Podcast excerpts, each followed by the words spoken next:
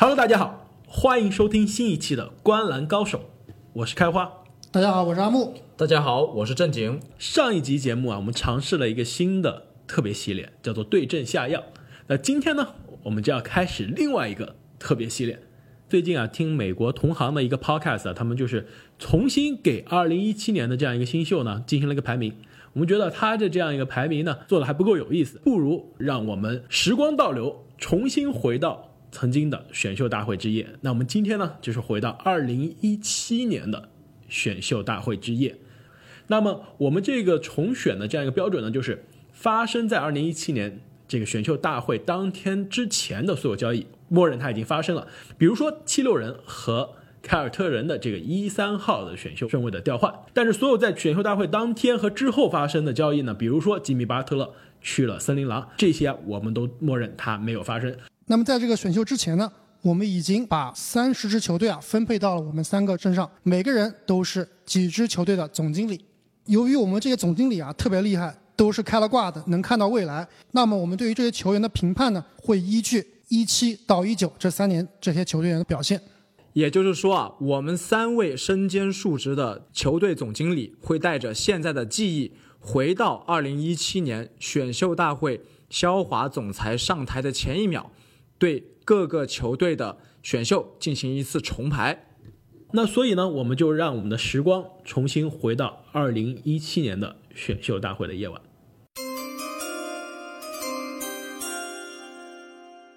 第一顺位，费城七六人队选择多诺万·米切尔。在我看来，米切尔是这届里面最有全明星相，而且是最有可能进入 NBA 最佳阵容的。我们看一下这个赛季的数据啊，米切尔场均二十五点一分，遥遥领先排名第二的塔图姆十九点八分。我觉得作为一个球队总经理啊，在遇到米切尔这样的球员的时候，第一，我是不需要考虑球队的搭配的。你队里面有了乔丹，难道你就不选科比了吗？我觉得这个时候啊，就是要选最好的球员。米切尔。正好是七六人最最需要的位置，也就是二号位。这样来看，七六人可以不全靠西蒙斯来组织，特别是他们有了米切尔这个在最后打不开局面的终结者。第二顺位，湖人队选择杰森塔图姆。自从我有了这个开天眼的功能之后呢，湖人总经理的我是绝对不会再去选和湖人非常暧昧的球哥了。我们会选择这一届无论是天赋和真实的表现方面位居前列的杰森塔图姆。那么塔图姆，我觉得和米切尔比起来呢，虽然说没有他的数据上那么耀眼，但是他的天赋是毋庸置疑的，而且。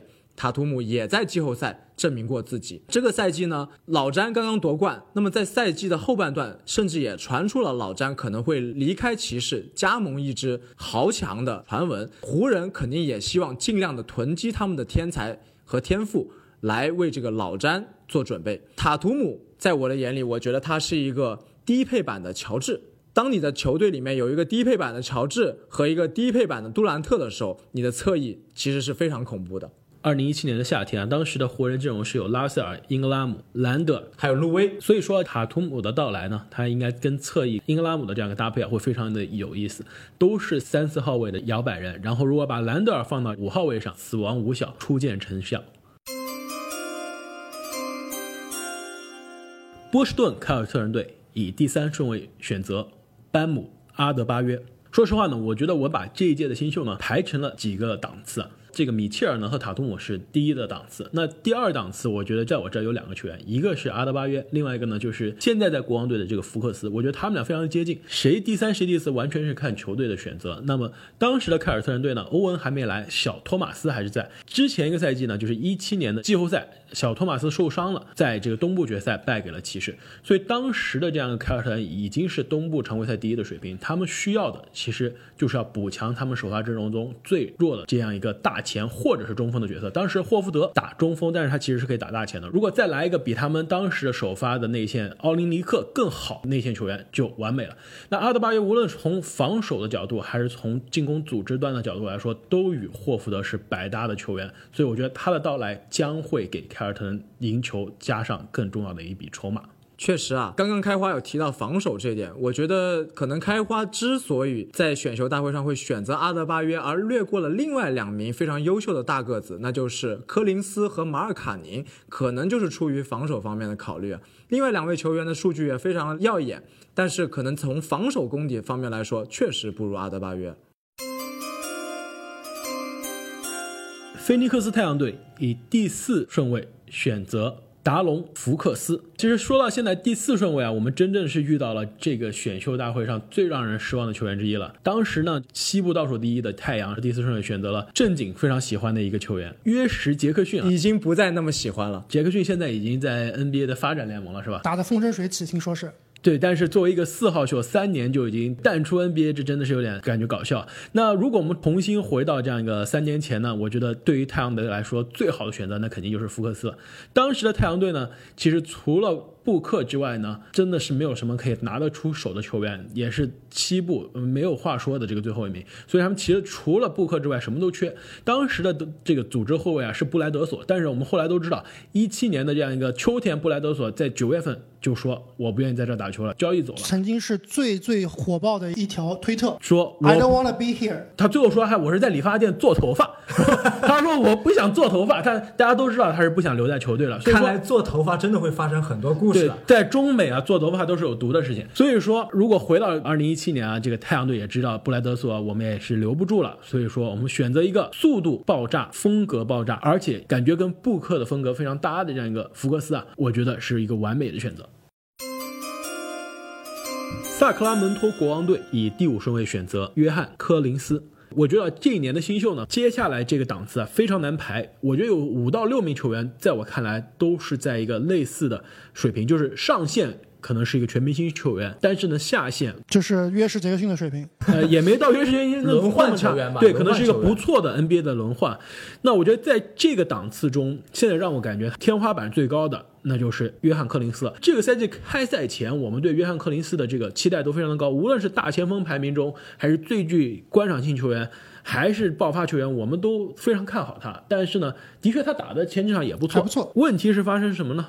竞赛对，同学们一定要远离毒品啊，一定要远离兴奋剂。今年的 NBA 啊，这个让很多球员禁赛了，这个约翰克林斯也是其中之一。他是吃了那种快速增长剂之类的东西。但是呢，如果不考虑嗑药的这样一个情况，科林斯这样一个能内能外。进攻和防守都非常好的四号位啊，是 NBA 现在最抢手的这样一个人才的类型之一了。所以说，我觉得他放在当年的这个国王非常的合适，因为当时的国王呢，在一七年初就把考神交易走了，内线可以说是一片空白。把柯林斯这样一个人才拿到呢，可以补强他们的大前锋的位置。对，这样一来，他们下一年就不用选拜格利了，就可以选卢卡了。第六顺位，奥兰多魔术队选择埃塞克。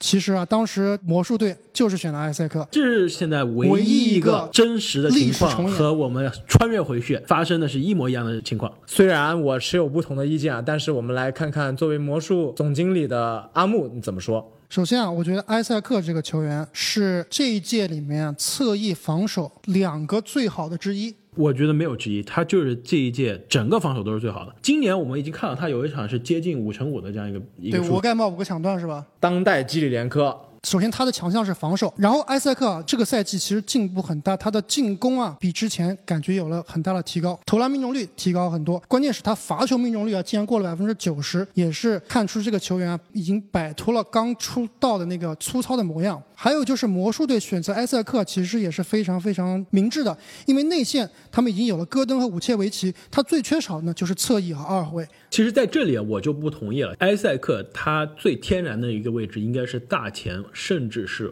五号位，因为他在五号位中他的投射是算优秀的，但是他放在小前上呢，他的持球和投射都不算联盟首发球员中的这样的平均水平。没错，我同意他的进攻方面打五号位其实是很不错，但是在他防守方面，他打五号位，我觉得以他的吨位是吃不住对方强力的中锋的。对，可能更多是一个空间型四号位，然后可以顶一下五号位这样一个位置，就像现在塔克的这样一个打法。对，但是他比塔克的这个肌肉强度还是差很多。他的球鞋也没有塔克那么炫酷。但是我觉得魔术队其实更缺少的是他们的后场。你想想，魔术队现在的后场是谁？DJ 奥古斯丁这个放在其他的球队，可能连首发都打不上的球员。当时的奥古斯丁其实还可以，呃，但是我觉得他们仍然需要补充一下他们后场的强度，所以我觉得球哥可能在这里是我觉得的更好的一个选择。对球哥配这个阿隆戈登，其实也还观赏性挺强的。哎，这说不定如果真的这样发生了，我们当时最具观赏性的球队啊，就不会把魔术放到最想换台了啊，就会把它放到这个观赏性的球队之中了。第七顺位，明尼苏达森林狼队选择马尔卡宁。事实上，当时的第七号顺位真的是马尔卡宁，只不过在当时呢，发生了吉米巴特勒大交易，把马尔卡宁的新秀的签约权送给了公牛队。那当时是怎样一笔交易呢？是公牛队把邓恩、拉文。以及这个七号位的这样一个选秀权送给了芝加哥公牛，换来了吉米巴特勒以及后面的这样一个选秀权。由于我这个总经理是开了天眼的，我知道换来吉米巴特勒最后是没有用的，所以我决定不把这个交易掉，自己留下了马尔卡宁。而且我觉得他跟唐斯还真的挺搭哎。对啊，而且你想想看，如果还留了拉文的话，加上维金斯，这个球队是不是进攻爆炸？别忘了那个时候他还有卢比奥。最具观赏性球队其实是明尼苏达森林狼队。一直以来，明尼苏达森林狼和魔术队的这个制服组都为人诟病。但是我们看看开天眼重选的话，其实他们当时也展示了相当的水平啊。虽然说没有淘到宝，但是至少也没有相去太远。哎，那说到 NBA 差的制服组呢，那下面这支球队就有不同的意见了。第八顺位，纽约尼克斯选择球哥朗佐鲍尔。球哥这名球员呢，他的天赋其实是非常强的，但是由于众所周知的一些原因，包括他的投篮啊，在进入 NBA 之后大幅的下降，还有他这个伤病。但是呢，就当时的尼克斯确实也缺少这样一位后场的组织者。他们当时的后场是伤病缠身的罗斯，当时安东尼还是一个 NBA 的大杀器，场均仍然可以拿得到二十分以上。那么如果加入了球哥这样一位组织者的话，或许可以让尼克斯的竞争力更上一步。我觉得尼克斯的选秀啊，绝对不是冲着竞争力去的，他主要是冲着卖票去的。我觉得球哥是一个非常非常好卖票的球员，特别是你想想看，他的爹如果来到纽约这个麦迪逊花园啊，可能可以和斯派克里一争高下。哎，那我们之前说啊，球哥在这个湖人队打不好，是因为在洛杉矶的聚光灯下。那他在这个纽约的聚光灯下，我估计他可能要撑不到一个赛季。我觉得这笔选择呢，真的是非常的不符合历史的事实，因为尼克斯的制服组没有办法在这么多的剩下的人中选择天赋最高的这样一个球哥。对他很有可能会选择电视机，电视机对，甚至选择尼尼基纳。那么历史就又重演了。达拉斯小牛队以第九顺位。选择托马斯·布莱恩特。布莱恩特这个球员非常有意思啊！当年的选秀大会呢，他是二轮秀，被我们熟知的。但是呢，湖人队没过两年就把他抛弃掉。但是有一个我们恒定的定律：湖人七品必属精品。那布莱恩特呢，在华盛顿奇才队啊，一度从边缘的水平变成了球队的首发。那现在呢，是坐稳了首发中锋的角色。这个赛季呢，布莱恩特啊，场均有十四点七分，九点三个篮板，然后另外还有一点六个盖帽。其实他三分球今年是有退步啊，去年其实他已经展现出来他是有一个三 D 能力的这样一个球员。如果我们穿越回一七年，当时的小牛队啊，是一个青黄不接的情况，司机呢已经即将老去，他已经打了他最后一个相当于高水平的这样一个赛季了。当时的内线呢是司机加博古特这两个国际双老，所以说布莱恩特的到来呢，可以给这样一个老化的球队啊注入一些。新的年轻的活力。萨克拉门托国王队以第十顺位选择德里克怀特，波波维奇的大腿。其实当时的怀特的这个选择啊，大家都觉得马刺是捡到宝了，因为他前一年在这一轮末选到了穆雷，大家觉得捡到宝。然后这一年呢，当时呢是在一轮末选到了怀特，大家又觉得捡到宝。那事实证明，马刺的制服组真的是有两下。德里克怀特呢这几年啊，特别是在去年。穆雷受伤这样一个报销的情况下，展现出来了非常强的进攻、防守两端的这样一个能力。今年呢，又随着美国的国家队去出征了世界杯的这样一个篮球比赛。那回到二零一七年呢，当时的国王队我们说了是交易走了考辛斯，其实球队上舰队基石呢是希尔德，所以说他们控球后卫啊也是一个空缺。当时如果他们能选到德里克怀特跟希尔德以及我们前面提到的这样一个约翰科林斯呢，组成一个年轻的三人组，还是非常有意思的。但事实呢，当年呢他们是把这十号位选择向下交易了，交易给了开拓者队。啊，在我看来，怀特在剩下的球员里面并不是天赋最高的，应该是里面最稳的一个。而且啊，他特别适合当时的国王，因为他们国王真的是没有很好的组织后卫。而且他是一个赢球的球员，如果国王希望交易走考辛斯重建这样一个赢球的文化的话，怀特是个很好的选择。第十一顺位，夏洛特黄蜂队选择凯尔库兹马。那么黄蜂队这支球队呢，在选秀方面可以说也是这个跟太阳有一拼，独树一帜的。我觉得比太太阳还差，除了选到肯巴之后，没有一个他的高顺位的选秀是优秀的。没错啊，他这支球队给人唯一的印象就是只有肯巴沃克了。那么外线可能还有一个所谓的万金油巴图姆。如果他们能选到库兹马的话，为他们的外线的拉开空间、投射，包括防守。可能会有一定的提升啊，和肯巴沃克一内一外，或许也可以打出足够亮眼的表现。当时的这个黄蜂队呢，他们的四号位是马文威廉姆斯，现在还是主力球员。对，但是大家想想，他的风格跟库兹马还真的有点像，空间型的四号位，投射见长。马文的威廉姆斯可比库兹马的防守强太多了。对，所以说库兹马他的到来啊，他跟着这个零五年就进 NBA 的这个老师傅啊，偷师学艺啊，我觉得还是非常不错的一个机会。哎，好像那个夏天霍华德也去了黄蜂啊。哎，那如果时光倒转，我们在黄蜂选择了库兹马之后啊，历史又要重演。那个夏天库兹马又要受伤了。第十二顺位，底特律活塞队选择 OG 阿努诺比。那么其实我之前的选择是德里克怀特啊，已经被这个开花截胡了。那么 OG 这个球员，我其实刚才也有提到了，在这一届球员里面，防守最好的两个侧翼。一个是埃塞克，另一个就是阿努诺比。哎，我觉得在我这儿，阿努诺比的防守真的还没有达到埃塞克的水平，但是他作为一个三 D 球员啊，他的投射真的是比埃塞克好很多。而且一样，他是不占球权的，所以是一个万金油。而且我们看一下当年活塞的阵容，他们打小前锋的位置的是斯坦利·约翰逊，现在基本上也算是无球可打了吧，就是时间很少。他现在是 OG 的队友，哎，真的，他现在是 OG 的队友，给 OG 打替补，是给 OG 的替补打替补。没错，而且啊，其实欧 g 他跟德里特怀特很像，就是在这些新秀里面呢，从来都不是最有天赋的，但是呢，他们的这个技能啊，特别的是赢球友好型，而且从来也没有人会想到，在这一年的所有新秀中，第一个获得总冠军戒指的，竟然会是欧 g 而且大家不要忘了，在猛龙这支总冠军球队中，欧 g 曾经一度是首发的球员。当然，我觉得在这个顺位选择他们本来选择的卢克肯纳德，其实也是一个不错的选择啊。他的进攻肯定是要比 OG 阿努诺比要强很多的。丹佛决定第十三顺位选择约什哈特。哎，事实上，当年的这个选秀大会啊有很多错误的决定，我觉得这第十三顺位的丹佛的决定啊，可能是最错误的之一。对他们错过了那届的科比，没错。哎，那说到这个，有个话外音啊，大家知道吗？十三号顺位啊，他出一个位置的球员，得分后卫。当年呢，二零一七年十三号顺位选的是米切尔，一四年的十三号顺位呢选的是拉文，一五年的十三号顺位呢选择的是布克，九六年的十三号顺位呢选择的就是科比。所以十三号顺位啊，一个爆炸的得分的型的这样一个得分后卫啊，就是这个位置盛产的球员。所以啊，我不能坏了这个传统啊，我还是选了一个得分后卫约什哈特，也是湖人的传奇球星。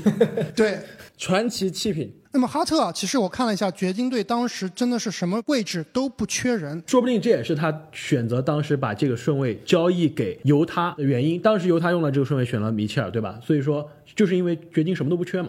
对，但是我想了一下，约什哈特其实对掘金现在这个这个系统啊，其实很有帮助的。你们可以想象一下，如果去年掘金在西部半决赛对阵开拓者的时候，有约什哈特来防开拓者的后场双枪，结果会不会不一样？没错，掘金去年首发的时候，他为了让他的这个首发侧翼防守更好，他经常会首发克莱格，但克莱格的这个三分和进攻真的是完全可以忽视的。所以说，如果掘金想要一个可以防守的一个侧翼球员，还能投篮，哈特真的是一个不错的选择。第十四顺位，迈阿密热火选择。卢克肯纳德，那么肯纳德呢？我刚刚也提到，他是一名进攻还不错的球员，而且还有一手助攻。那当年的热火呢？他是当个赛季是排在东部的第九名，在季后赛的边缘。而且呢，他是后韦德时代一群平民球员所带领的这样一支热火。当时他们的主力包括白边、德拉季奇，还有温斯洛。那么这样一支球队呢，它其实是勤勤恳恳的在季后赛边缘徘徊，向季后赛冲击的这样一支球队。所以肯纳德的加入会为他们的侧翼添加火力，为他们下个赛季冲击季后赛带来很大的作用。波特兰开拓者队第十五顺位选择扎克·柯林斯。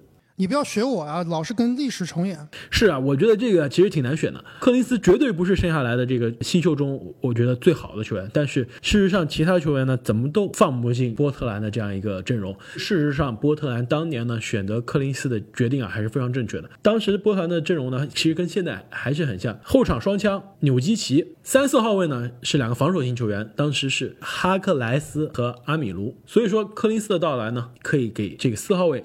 防守可以有保留，但是进攻还有加强。没错，我觉得今年开拓者开赛战绩不佳，科林斯的受伤其实是很大的问题。如果科林斯啊能够保持健康，应该也没有安东尼什么事了。芝加哥公牛队第十六顺位选择杰里特·阿伦。哎，其实我觉得这是一个非常好的一个搭配啊。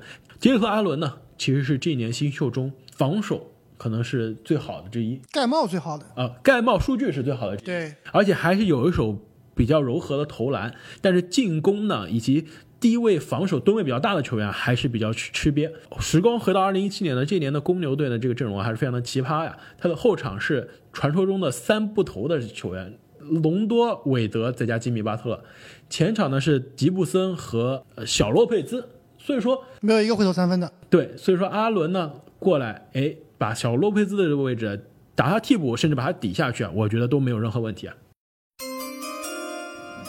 第十七顺位，密尔沃基雄鹿选择蒙蒂莫里斯。那么莫里斯这一名球员啊，实际上是当年的二轮秀，在五十一位才被选中。那么他呢，其实是一位非常被忽视的球员，特别是他的投射被大家所忽视。那么他现在是在掘金队。没有足够的上场时间，所以也没有足够的得到表现。但是他的投篮、他的组织其实是和字母非常搭的。那么字母这个赛季并没有迎来布雷德索，而下个赛季他们就换来了布雷德索，可见他们对控卫这个位置是非常的渴望。所以选择一手。蒙蒂莫里斯加强他们的空位位置，我觉得是非常合适的。哎，我觉得正经啊，你这个选择真的是非常的棒。当时蒙蒂莫里斯是二轮秀啊，其实现在他也是一个不是所有球迷都知道的这样的名字，但是他的数据是怎么样？职业生涯投篮命中率百分之四十八，三分球命中率百分之四十一，罚球命中率百分之八十。去年在掘金的穆雷受伤之后，他顶上来打的数据还真的不错。而且不要忘了，他的职业生涯的这样一个每四十八分钟的赢球贡献值是所有的这届新秀中排名前五的。第十八号顺位，印第安纳步行者队选择丹尼斯·史密斯。哇，这真的是一个非常大胆的选择。我觉得这一届新秀啊，有几个人真的是非常非常之难定义，电视机绝对是其中之一。富尔子是另外一个，还有另外一个尼克斯的后卫。我觉得剩下来的球员里面啊，电视机的天赋，我觉得是最高的一个。没错，当时选秀大会啊，小牛在第九顺位选到了电视机，尼克斯在第八顺位没有选，几乎是造成了尼克斯球迷的集体崩溃。集体崩溃啊！最近两年我们看 DSJ 打得非常非常的差，但是我并没有完全对他放弃啊。偶尔的一些场次里面，我还是能看到他一些天赋的展现。我觉得他的天赋，他的球技其实没有任何问题，但是他的球场判断力真的是非常有问题啊！哎，而且他的防守啊，真的是有的时候感觉就是思想不集中，上课开小差。对，我觉得他其实跟这个富尔茨啊是有点像的，有一些心理障碍。如果你有心理障碍啊，你最不该去的地方，最不该去的地方，就你的所有的弱点都在放大镜、在聚光灯下被放大了。他现在在这个球队啊，就是一个对他完全没有帮助的球队，混乱的管理层。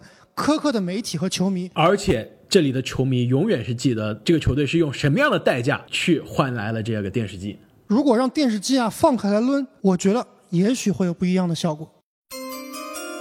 第十九顺位，亚特兰大老鹰队决定放弃这轮选秀，因为我的柯林斯被人选走了。那么你的替代品是？我的选择是富尔茨。没有选到一个非常优秀的球员，那么我们不如赌一手彩票。对，这样亚特兰大呢，两年之后就不用选吹杨了。那请亚特兰大的这个新的经理啊，阿木来解释一下，基本上跟吹杨的投射极度相反的另外一个球员，他是如何做到能进入亚特兰大老鹰队的？其实你看一下当时亚特兰大老鹰的阵容啊，真的是没有一个靠谱的球员。他最好的球员是谁？是施罗德。波特兰开拓者队第二十顺位选择迪隆·布鲁克斯。那事实上，我觉得到了二十名开外，这个新秀选择就越来越难了，真的就是大浪淘沙，看谁能淘到宝。我觉得剩下来很多新秀呢，还是有些天赋啊。但是我觉得对于波特兰的这样一个球队，他需要的是可以季后赛稳定输出的球员。刚刚说了，波特兰他的三四号位是他最弱的这样一个短板。那三号位呢，如果能补上布鲁克斯，还是一个不错的选择。现在这个赛季的布鲁克斯呢，场均可以到十三分、十四分左右，防守呢可以说一个可以接受的水平。所以说把他放在波特兰开拓者队呢，我觉得应该是一个可以接受的一个现实。那么我觉得二十名之后啊，我们后面的新秀就不用一一列举了。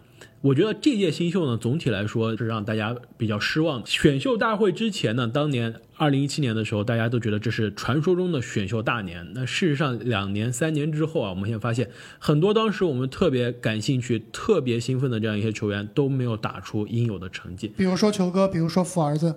比如说电视机，而且呢，另外一个问题就是二十名再往后呢，后面的球员真的是乏善可陈。我觉得后面还可以提的有哪些呢？比如曾经在勇士队还是上场有过高光时刻的乔丹贝尔，比如说米尔沃基雄鹿的 DJ 威尔逊，手长脚长，下一个英格拉姆。比如说尼克斯的防守大闸尼利基纳，比如说这个乔帮主慧眼识珠的马利克蒙克。你的这猪是这个肉字旁的猪吧？我以为你讲的是当年他们选的另外一个人，那就是培根，正好是猪肉啊。确实啊，二十名之后就是一个大浪淘沙，没有说有特别亮眼的新秀，但是也有一些球员可以进入球队的轮换。你会选择哪位新秀呢？不如你在评论区给我们留言。如果你们想听其他哪一届新秀的重新选择，那也请在留言中告诉我们。别忘了给我们打五星评价哦。也别忘了把我们的节目推荐给你身边热爱篮球、热爱 NBA 的朋友们。让我们下次再见。再见。再见。